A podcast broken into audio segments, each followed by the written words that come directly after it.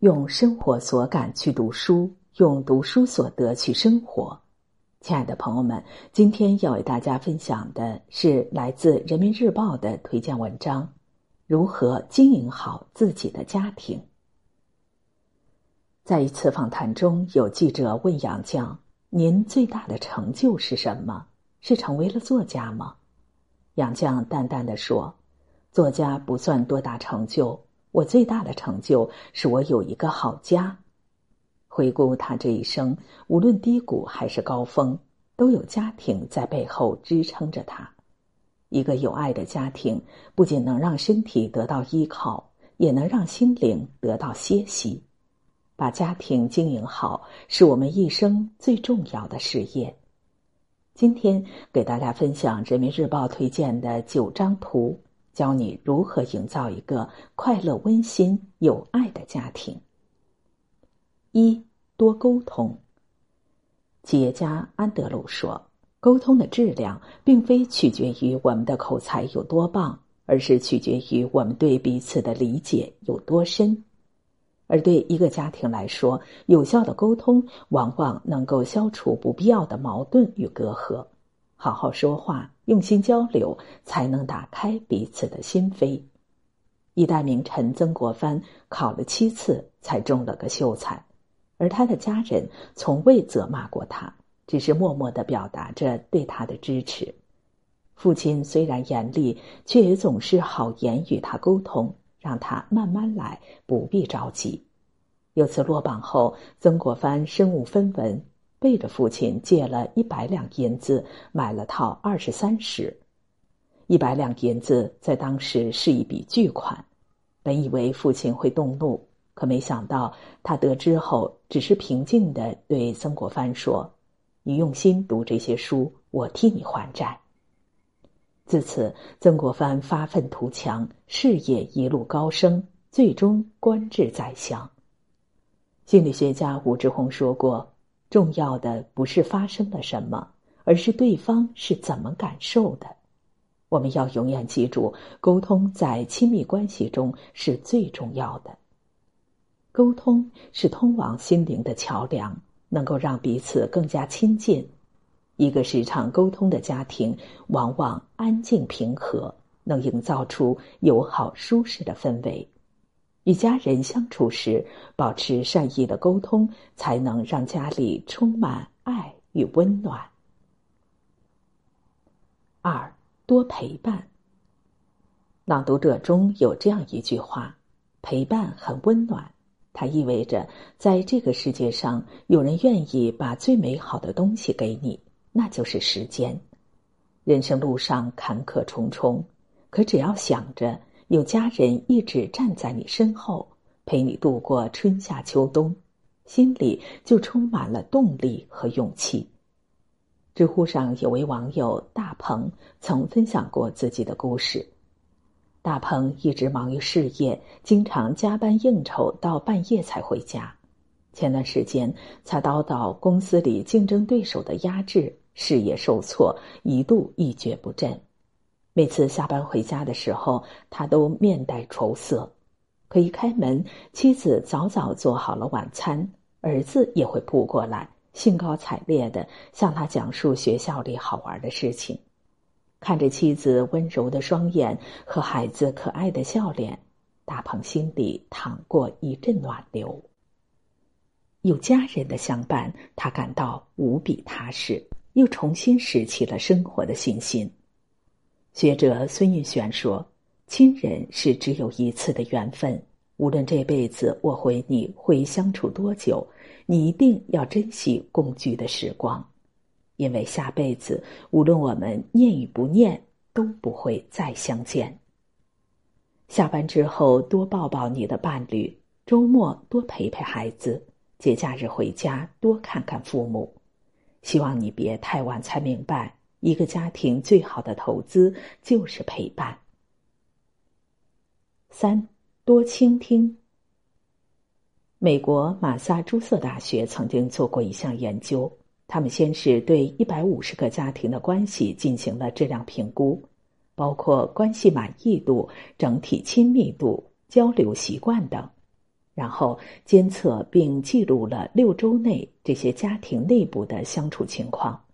结果显示，那些每天有较高倾诉量的家庭，亲密度往往更高。在一个节目中，金星问赵又廷：“你和高圆圆结婚这么久了，怎么还这么甜蜜？”赵又廷笑着说：“因为我们两个人都喜欢听对方说话。”想起伏尔泰的一句话：“耳朵是通往心灵的路，用心倾听，才能走进对方的心里。”了解对方的故事，加深彼此的理解。非暴力沟通中也写道：“倾听是把注意力放到对方身上，它是爱的具体表现形式。”很多时候，在家庭生活的大多数问题都源于我们不会倾听。倾听是一种无声的表达，更是将心比心，代表着接纳和认可。一个家庭里最温暖的相处模式，就是你愿意说，我愿意听。四多体谅。企业家曹德旺曾讲述过以前的经历：一九六九年，他和妻子陈凤英结婚，当时刚刚创业，为了解决资金问题，他不得不把老婆的嫁妆全卖了。换做其他女人，肯定不能忍受。但陈凤英自始至终没有一句怨言。后来，曹德旺跑木耳生意，由于经营不善，不仅没赚到钱，反而在外面欠了一屁股债。走投无路之下，他只得把家里能卖的全变卖了，最后只剩下一间小房子。可无论是卖嫁妆还是卖家产，妻子都二话不说，让曹德旺放手去干。她知道丈夫在外面打拼的不易，即使帮不上忙，她也努力做到不添乱。正是在妻子的体谅和支持下，曹德旺的事业逐渐有了起色，最后才一举成为玻璃大王。世事无常，一家人在一起过日子，难免会遇到大风大雨。如果遇到一味指责、抱怨，只会让整个家庭分崩离析。只有相互体谅、理解各自的不容易，一个家庭才能拧成一股绳，成为彼此往后路上最坚实的后盾。五多耐心。我们常说，家是最温馨的港湾，不是发泄情绪的垃圾桶。现实生活中，很多人觉得家人永远不会离你而去。于是肆无忌惮的把最坏的情绪发泄在最亲的人身上。著名作家史铁生因双腿瘫痪变得十分暴躁，稍有不如愿便对母亲大发脾气。母亲哪怕身患重病也要照顾他，临死都对他放心不下。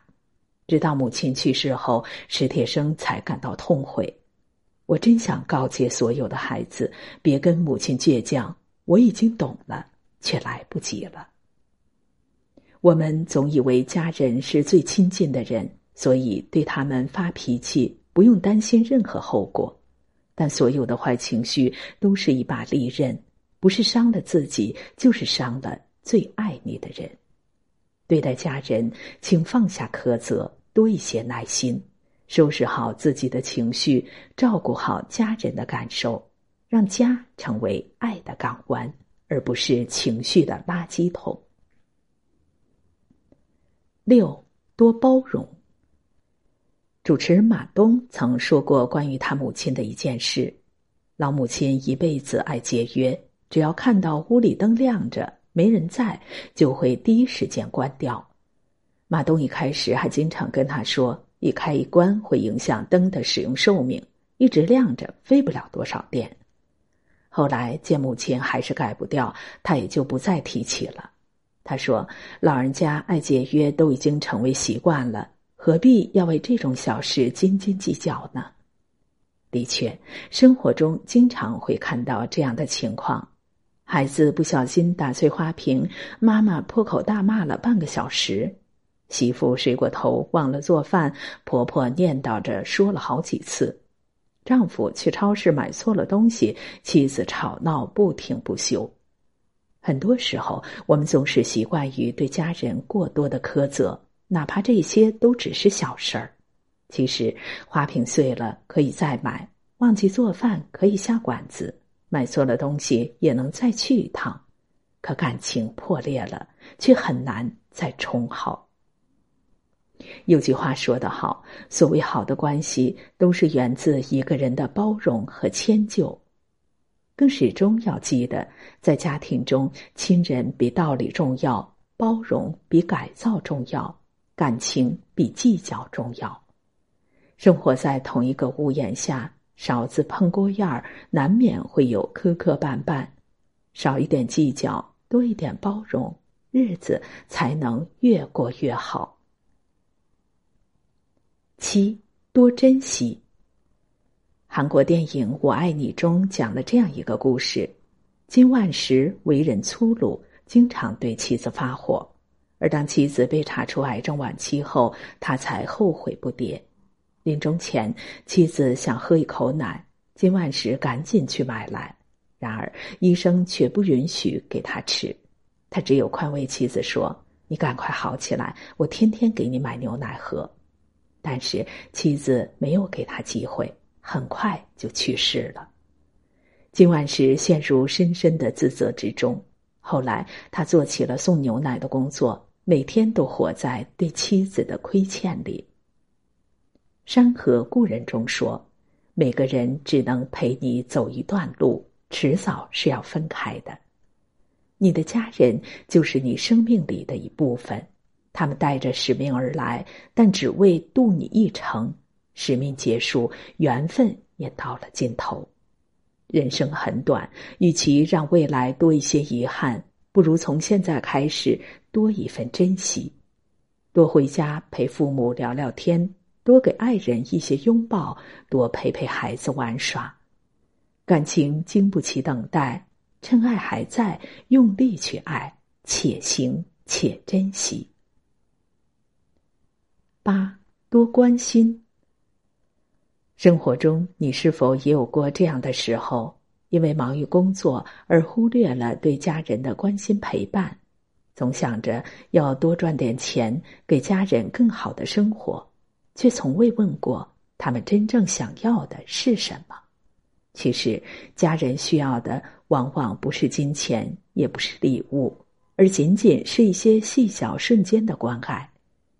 作家鲍晶晶曾谈过。因工作需要，丈夫经常去国外出差，但她不管去哪个国家，每天都会陪他聊会儿天儿。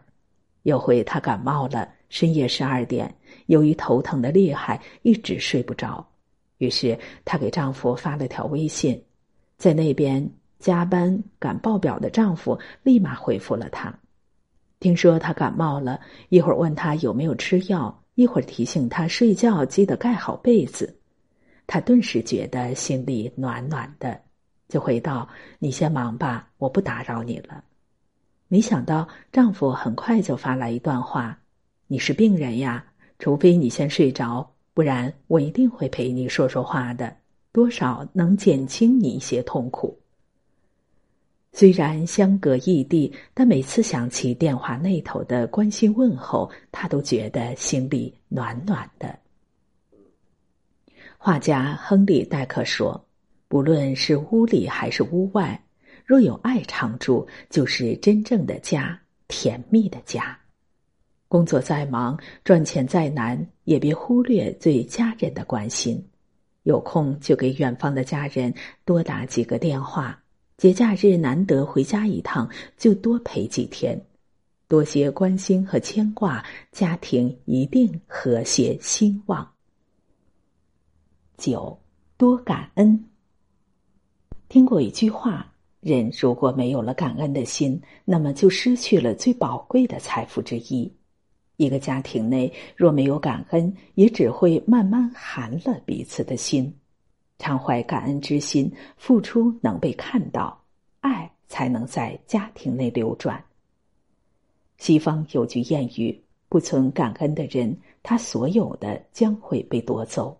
心怀感恩的人将被赐予更多。世上没有理所当然的事，越长久的关系越要学会感谢。家人之间也是相互的，只有把对方的好铭记于心，才能和睦幸福。在感恩中相互付出，共同努力，家庭一定会蒸蒸日上。丘吉尔说过这样一句话：“总统是暂时的，家庭是永久的。”年轻的时候，我们都觉得世界之大，无处不可去。后来才明白，家才是这一生最终的归宿。读懂这九张图，努力把你的家庭经营好，让它成为你最坚实的依靠。用心投资，拥有一个幸福美满的家，比赢得全世界更有意义。